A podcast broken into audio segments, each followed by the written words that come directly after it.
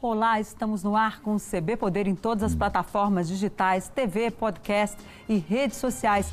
E você tem voz ativa nas lives do Correio Brasiliense no Facebook, Twitter ou YouTube. Lembrando que esse programa é uma realização do Correio Brasiliense da TV Brasília. Eu sou Denise Rotenburg e aqui comigo o governador do estado de São Paulo, João Dória, do PSDB. Muito bem-vindo, governador. Denise, muito obrigado, uma boa noite. Obrigado pela oportunidade. Muito feliz de estar aqui com você mais uma vez. Pois é, e nessa semana em que Brasília está muito movimentada, ontem a Câmara dos Deputados rejeitou o voto impresso, mas governador, os tucanos votaram, uma parte pelo menos votou a favor do voto impresso. Foi uma determinação partidária? O senhor apoia o voto impresso? O senhor acha que é necessário para garantir a segurança de uma votação?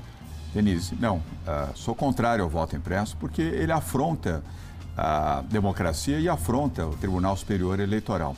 A posição do meu partido, sob liderança uh, do ex-deputado Bruno Araújo, foi de votar contra, como os sete deputados federais de São Paulo votaram.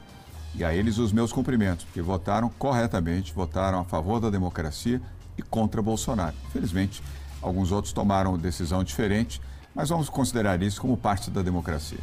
Mas esses deputados, então, eles estão aliados a Bolsonaro? O senhor acha que tem ali uma parte do PSDB que está apoiando o presidente? Denise, essa é uma boa pergunta para você dirigir ao deputado Aécio Neves, pois foi ele que comandou essa bancada dos adesistas, daqueles que votaram com o governo e com o Bolsonaro. Eu prefiro ficar com aqueles que votaram ao lado de Bruno Araújo, presidente do meu partido, e votaram contra e corretamente contra essa PEC. Em relação a Aécio Neves, que o senhor citou agora, muita gente dentro do PSDB diz que um dos grandes erros que o senhor cometeu ao longo de todo esse processo aí foi essa disputa com o ex-presidente da Câmara, ex-candidato a presidente da República, ex-governador de Minas, ex-senador que hoje é deputado federal, já foi inclusive presidente do partido. Até quando vai essa briga? Vocês têm aí um, um time para tentar uma reaproximação? Ou uma união maior do PSDB? Uh, Denise, primeiro não há briga uh, e eu procuro me ater àquilo que é importante e significativo para o meu partido e para o Brasil e também para o governo que eu exerço em São Paulo. Então, o meu foco é a boa gestão em São Paulo, de um governo democrático, de um governo qualificado como governo eficiente, transformador, inovador, uh, e com a liderança do meu partido, o ex-deputado Bruno Araújo, que pensa como eu penso, tem uma visão democrática, uma visão plural do país, uma visão de transparência, uma visão de transformação. E nas prévias do PSDB, que são significativas, importantes, pois é um processo democrático, temos quatro bons candidatos, então temos bons temas para nos preocupar. E vamos ficar nos bons temas, é melhor. Pois é, em relação, o senhor citou o Bruno Araújo, ele já disse que dependendo do que for construído em relação a uma terceira via para concorrer à presidência da República contra Lula ou alguém do PT e Jair Bolsonaro, que deve ser candidato à reeleição, após sair numa terceira via, e que, a depender, o PSDB poderia até deixar de ter candidato. O senhor acha que isso é viável a preços de hoje? Obviamente, a gente não tem aí como se referir em relação ao futuro, né, que ainda vai chegar. Mas como é que o senhor vê isso hoje? É possível que o PSDB, mesmo definindo um candidato numa prévia, desista dessa candidatura em prol de uma terceira via a uma construção mais ampla? Denise, eu não tenho a procuração uh, do Bruno Araújo, mas tenho a informação do Bruno Araújo. Houve ali uma má interpretação uh, numa entrevista que ele deu a um grande jornal no Rio de Janeiro. Posição do Bruno Araújo é pela defesa da candidatura do PSDB. Por isso estamos fazendo as prévias e no dia 21 de novembro teremos o candidato vencedor das prévias, prévias democráticas, com debate, com entendimento, com a visão de cada candidato, não para atacar uns aos outros, mas sim para defender as suas posições para o Brasil. Uh, e a definição uh, do presidente nacional do PSDB é pela candidatura deste que será o vitorioso em 21 de novembro. E que, a meu ver, e também na visão do Bruno Araújo, não será a terceira via, será a melhor via para o Brasil em 2022.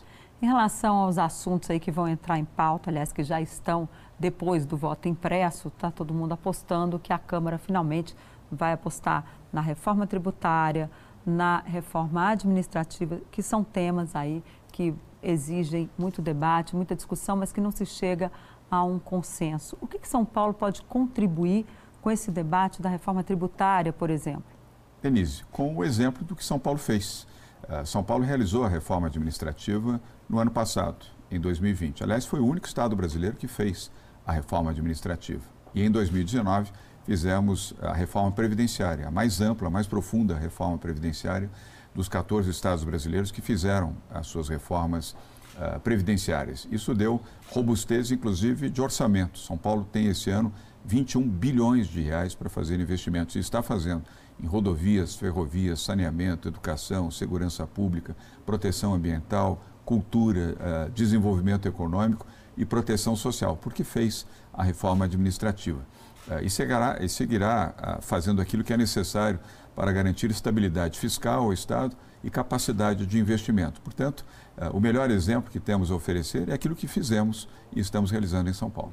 Agora, em relação ao PIB, parece que o de São Paulo foi maior do que o do Brasil. Como é que foi isso? Como é que está essa questão econômica no estado de São Paulo e o que, é que isso pode servir de exemplo para aqui para o governo federal?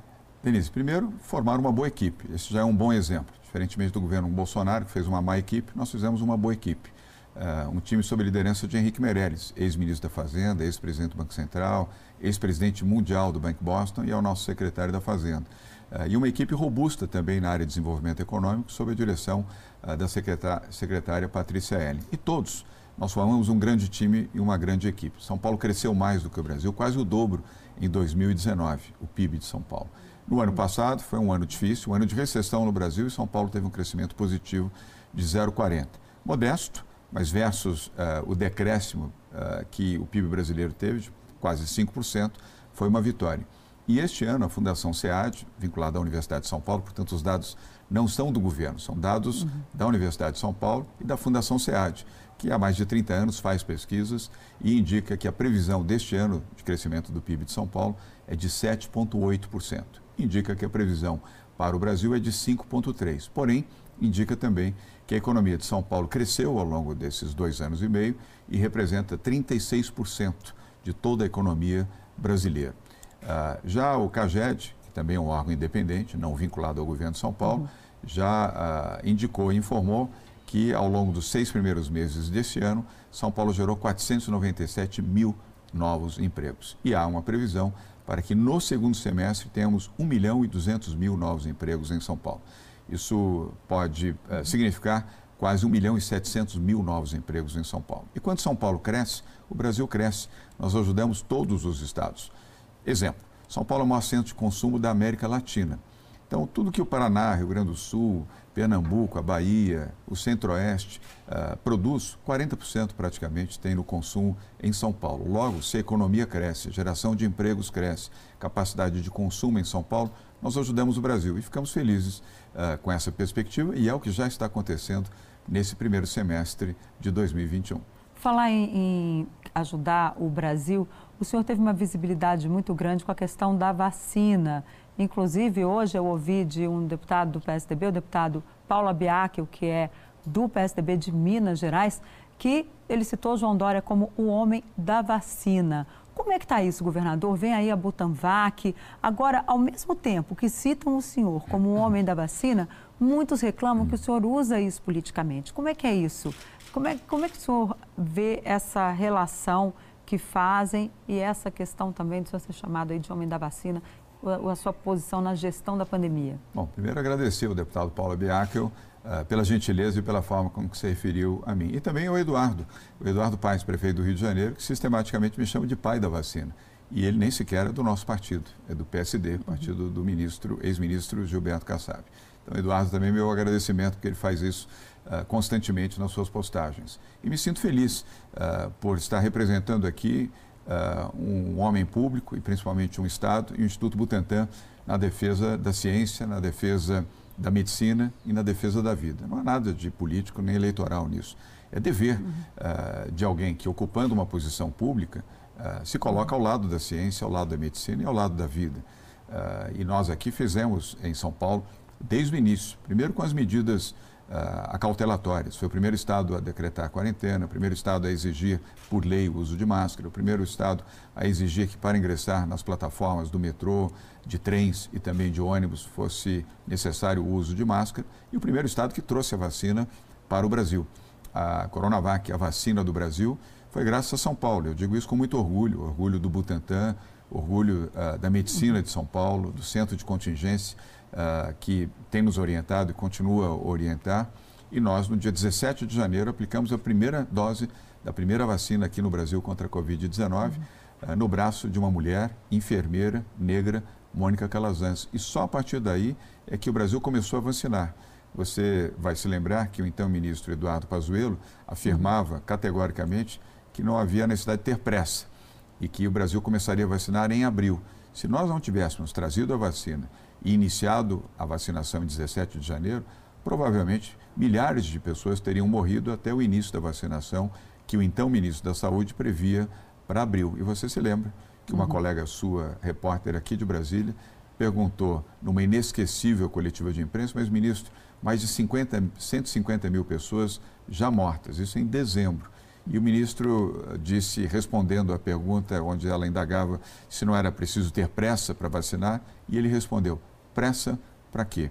O pressa para quê representou mais de 200 mil brasileiros mortos pelo atraso na entrega da vacina e pelo gravíssimo equívoco do governo federal ter apostado na cloroquina e não na vacina. E para piorar, Denise, mais recentemente, graças à CPI do Senado Federal, acabamos descobrindo que a chegada da vacina se deveu ainda à propina, ou seja, equívocos atrás de equívocos, negacionismo atrás de negacionismo. Felizmente, São Paulo adotou o melhor caminho, o caminho da defesa da vida.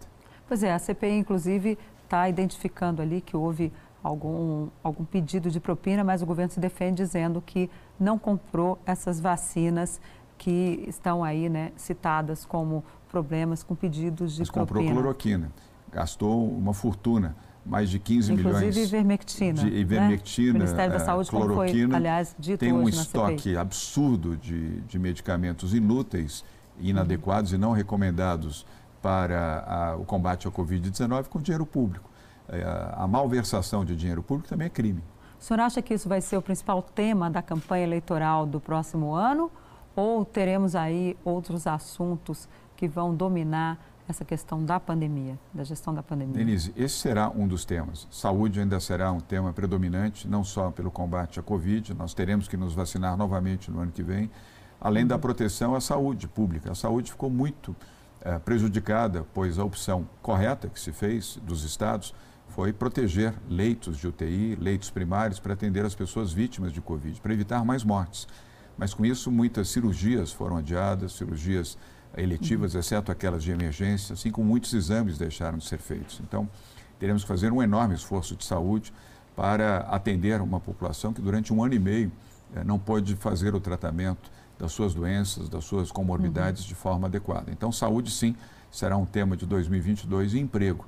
A meu ver, esses serão os dois grandes temas: o emprego, a necessidade de renda, eh, de retomar empregos que foram perdidos. Hoje nós temos quase 20 milhões de brasileiros desempregados, quase 10 milhões de brasileiros em situação de pobreza, extrema pobreza. E aí vem o terceiro grande tema das eleições de 2022, que é a proteção social. Quais os projetos que os candidatos à presidência da República terão para resgatar da miséria e da extrema miséria milhões de brasileiros que infelizmente foram jogados dentro desse triste patamar, seja pela pandemia, seja pela ineficácia, pela inoperância do governo Bolsonaro. Nós ainda vamos abordar esse tema social, mas eu queria mais uma questão em relação à vacina, a Butanvac, que o senhor investiu tanto, o senhor fez tanto esforço para que o Brasil, que já tem uma tradição em vacinas, né, tivesse a sua vacina contra a Covid-19. O que, que o senhor tem a dizer para quem está aqui nos assistindo a respeito da Butanvac? Quando é que os brasileiros vão ter a Butanvac no braço? Então, logo a Anvisa aprove a testagem 1, 2 e 3 que nós temos em curso no momento. A Butanvac é uma vacina do Butantan, com tecnologia brasileira, mas com apoio de uma instituição internacional, o Mount Sinai Institute de Nova York, mas totalmente desenvolvida aqui nos laboratórios do Instituto Butantan, que é o maior produtor de vacinas do hemisfério sul, consequentemente do Brasil e da América Latina. 120 anos a serviço do Brasil. Nós já temos 10 milhões de doses prontas dessa vacina. Teremos ao final de outubro 40 milhões de doses. Provavelmente em novembro teremos uh, o informe da Anvisa com aprovação, e eu estou Mas seguro... Mas já foi pedida a aprovação para a Anvisa? Já está tudo encaminhado? Foi, foi solicitada a autorização para a, a testagem, as fases uhum. 1, 2 e 3. E é nelas uhum. que nós nos concentramos nesse momento, em Ribeirão Preto, interior do estado de São Paulo, no Hospital das Clínicas da Universidade de São Paulo, onde os testes estão sendo feitos. Em novembro haverá submissão, essa é a expressão que se usa para a vacina junto à Anvisa. E aí haverá a deliberação da diretoria da Anvisa, provavelmente entre 15 e 30 de novembro, e logo em dezembro nós já teremos a Butanvac uh, pronta e disponível. 40 milhões de doses já estarão uhum. prontas em monodoses para o Sistema Único de Saúde, o SUS. E mais a Coronavac. Nós temos uma outra uhum. fábrica também que está sendo concluída, ela fisicamente já está pronta, ela está sendo equipada nesse momento. Nós teremos, portanto, a Butanvac e a uhum. Coronavac com insumos produzidos aqui no Brasil, baixo custo e alta eficácia. Então já começa a distribuir este ano para a população. O senhor acredita que em dezembro a população já vai ter, no, no próximo ano, quando vai ter que tomar aí mais uma dose dessa vacina, contra a Covid, o senhor acha que já vai ser possível aplicar a vacina brasileira sem ficar dependendo de importação? Sim, a resposta é sim. Mas lembrando que será um novo processo vacinal, para que as pessoas não tenham dúvida de que vão precisar de uma terceira dose. Não é uma terceira dose, é uma nova vacina para 2022. Como nós, você e gripe. eu, tomamos a vacina contra a gripe. Então já teremos uma vacina nacional de baixo uhum. custo e alta eficácia. Ok, nós vamos para um rápido intervalo, mas eu convido você a continuar aqui com a gente. Nós voltamos em dois minutos com o governador de São Paulo, João Dória. Não saia daí.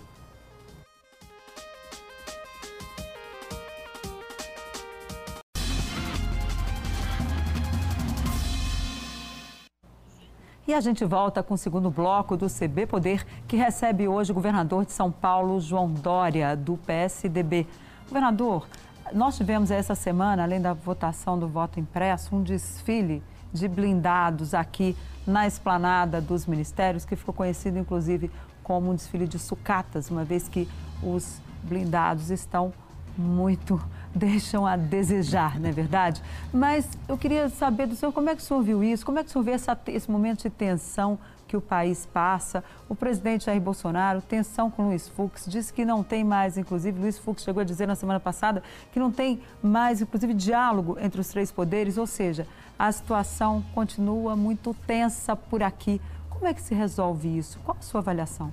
É, resolve com a eleição em 2022 uh, é, e com, evidentemente, o povo na rua também. Uh, Bolsonaro está se apresentando como o pior presidente da República da história do país. Uh, e pior do que ser um mau presidente, é um psicopata na presidência da República. Uh, esse ato de desfilar tanques na frente do Palácio do Planalto, na frente dos poderes, ou seja, do Poder Legislativo, do Poder Judiciário, do Supremo, é de um ridículo atroz. Só na cabeça de um Bolsonaro e daqueles que pensam pequeno como ele, promover um desfile ridículo. O Brasil ficou exposto ainda mais ao ridículo internacional foi uh, motivo de chacota dos grandes jornais hum. internacionais nas suas uh, edições eletrônicas, mostrando tanques ultrapassados, expelindo uh, monóxido de carbono. Um deles virou. foi uma incompetência tão grande. tanques velhos, inoperantes, poluidores e ainda um capota ao longo do desfile. De um ridículo atroz, aliás, tão ridículo como o próprio governo Bolsonaro. Agora, governador, é, apesar de tudo isso, tudo bem, pode ser ridículo, não sei o quê, mas existe um governo que, mal ou bem, vai ficar aí até o final de 2022, isso se não houver a reeleição do presidente, uma vez que ele é candidato e não dá para desprezar um presidente da República no exercício do cargo. É preciso estabelecer uma relação entre os poderes. O que, que o PSDB pode ajudar nessa construção? Ou é deixa para lá o país que se lixa aí nesse próximo ano e meio, depois a gente vê o que, que faz? Não, uh, olhar o país e olhar o seu povo desde já. Uh, ter competência e responsabilidade, como estamos tendo. Inclusive os governadores. O PSDB tem três governadores uh, que atuam com responsabilidade na defesa do seu povo e do Brasil. O governador Reinaldo Azambuja, do Mato Grosso do Sul, o governador Eduardo Leite, do Rio Grande do Sul, e nós, em São Paulo. Uh, e o PSB tem uma boa bancada federal, tem uma bancada também uh, no âmbito do Senado Federal, tem voz, tem o ex-presidente uhum. da República, Fernando Henrique Cardoso, que é um símbolo da democracia, do bom pensamento, da liberdade uh, e da defesa da Constituição. Estamos agindo e continuaremos a agir em defesa do Brasil. Mas temos um governo medíocre, incapaz inoperante e, além de tudo, negacionista. Um desastre completo. O que nós temos é que uh, defender o judiciário e proteger o legislativo uh, e o povo brasileiro para que o desastre não aumente. O senhor vê algum risco à democracia nesse período aí de um ano e meio que nós estamos pela frente? Vejo que precisamos ter atenção. O presidente Bolsonaro uh, revela há dois anos e meio uh, a sua vocação autoritária, ameaçando a Suprema Corte, ameaçou o Legislativo em tempos em que o deputado Rodrigo Maia era o presidente da Câmara Federal, Davi Alcolumbre era o presidente do Senado, ameaça governadores, quis retirar a Polícia Militar dos governadores estaduais com um projeto de lei estapafúrdio que foi rejeitado uh, na Câmara Federal. Ele constantemente flerta com o autoritarismo. Nós temos que estar atentos. Inclusive, os jornalistas, como você, um jornalista brilhante de uma rede de televisão importante, uh, como é a TV Brasília, como é o Correio Brasiliense, os meios de comunicação estão atentos também. As cortes internacionais. Hoje o Brasil é observado de perto uh, por cortes internacionais, dadas as ameaças constantes à democracia. E o povo brasileiro que, aliás, tem ido às ruas e irá com mais intensidade nas próximas semanas para dizer democracia sim e Bolsonaro não. O senhor fala em democracia sim, Bolsonaro não, mas muita gente também, quando fala em povo na rua, o povo já pensa, ah, vem aí o impeachment.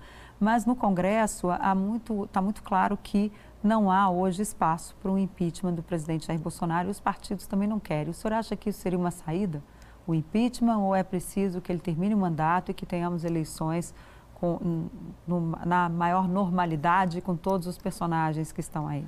Elise, é uma decisão do Congresso Nacional. A Constituição estabelece que cabe ao Congresso Nacional votar ou não, debater, votar ou não o impedimento do presidente da República. Mas isso, evidentemente, nasce muito no clamor das ruas. É, nós já aprendemos, olhando a história, que o clamor das ruas uh, impulsiona a decisão de um impedimento. E, obviamente, a lei o desrespeito à lei, a desordem e a desobediência à Constituição também podem levar ao impedimento uh, do mandato de um presidente da República.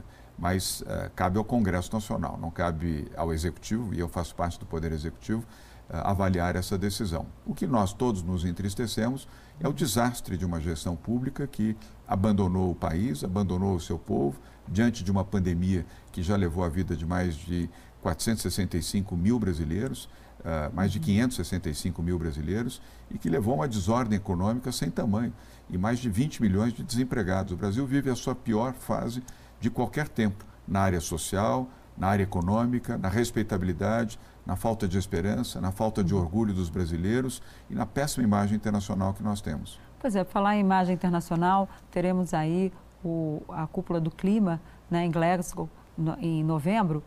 O senhor, como é que o senhor vê a posição do Brasil? Como é que o Brasil vai chegar lá, uma vez que a nossa imagem lá fora está meio derrubada? Bem derrubada, eu diria até. Na área climática, então, um desastre completo. Aquilo que se fez foi uh, a negação à proteção ambiental, o distanciamento do Brasil dos programas de carbono zero, o desrespeito uh, pela floresta, o desrespeito pela uh, selva amazônica, o desrespeito hum. pelos princípios de proteção ambiental, desrespeito pelos caboclos, pelos indígenas, pelos quilombolas.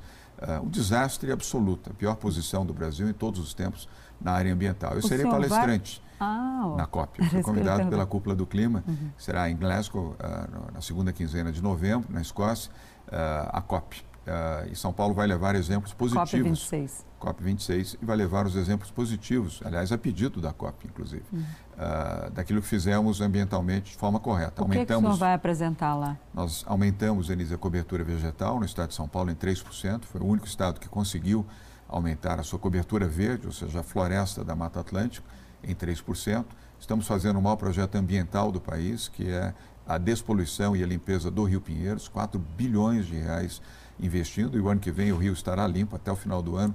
Teremos o Rio Pinheiro, depois de 70 anos de um rio poluído, teremos um rio limpo e despoluído e também a primeira rodovia Carbon Zero, carbono zero, que está sendo construída, que é a rodovia Pipa, Piracicaba Panorama, um investimento de 16 bilhões de reais e carbono zero, um exemplo de que é possível uh, fazer um empreendimento de infraestrutura que nesse momento já tem 3.200 trabalhadores a carbono zero. E o fato de termos assinado também o Carbon Free uh, 2050, ou seja, o carbono zero em 2050. São Paulo assinou esse compromisso com a ONU e com a cúpula do clima para que em 2050 teremos emissão zero em São Paulo de monóxido de carbono.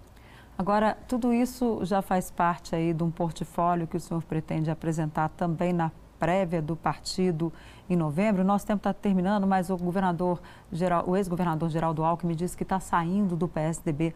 Como é que o senhor vê essa saída dele e também se é o seu portfólio aí para essa prévia tucana de novembro? O portfólio para a prévia tucana é um projeto para o Brasil, não é ataque a ninguém, até nem faria sentido isso. Uh, e a questão ambiental é parte desse portfólio. A educação, a saúde, a segurança pública, a habitação social, os programas de proteção social, o meio ambiente, uh, cultura e desenvolvimento de relações internacionais para atração de mais investimentos fazem parte do que você chamou de portfólio. Ao governador Geraldo Alckmin, o meu respeito, ele é fundador do PSDB, uh, 33 anos que integra o PSDB, eu ainda espero que ele possa mudar a sua opinião e permanecer no PSDB, quem sabe disputar a vaga ao Senado, já que o nosso senador José Serra acaba de anunciar que não disputará a sua uhum. reeleição. Vamos dar tempo ao tempo, mas todo respeito, toda admiração por Geraldo Alckmin. Ok, governador, muito obrigado. Infelizmente, nosso tempo acabou, mas a nossa pauta não. Já fica o convite para o senhor voltar. Obrigado, Denise. Muito obrigado. Uma boa noite a todos. E a você que nos assistiu, uma boa noite. Até a próxima.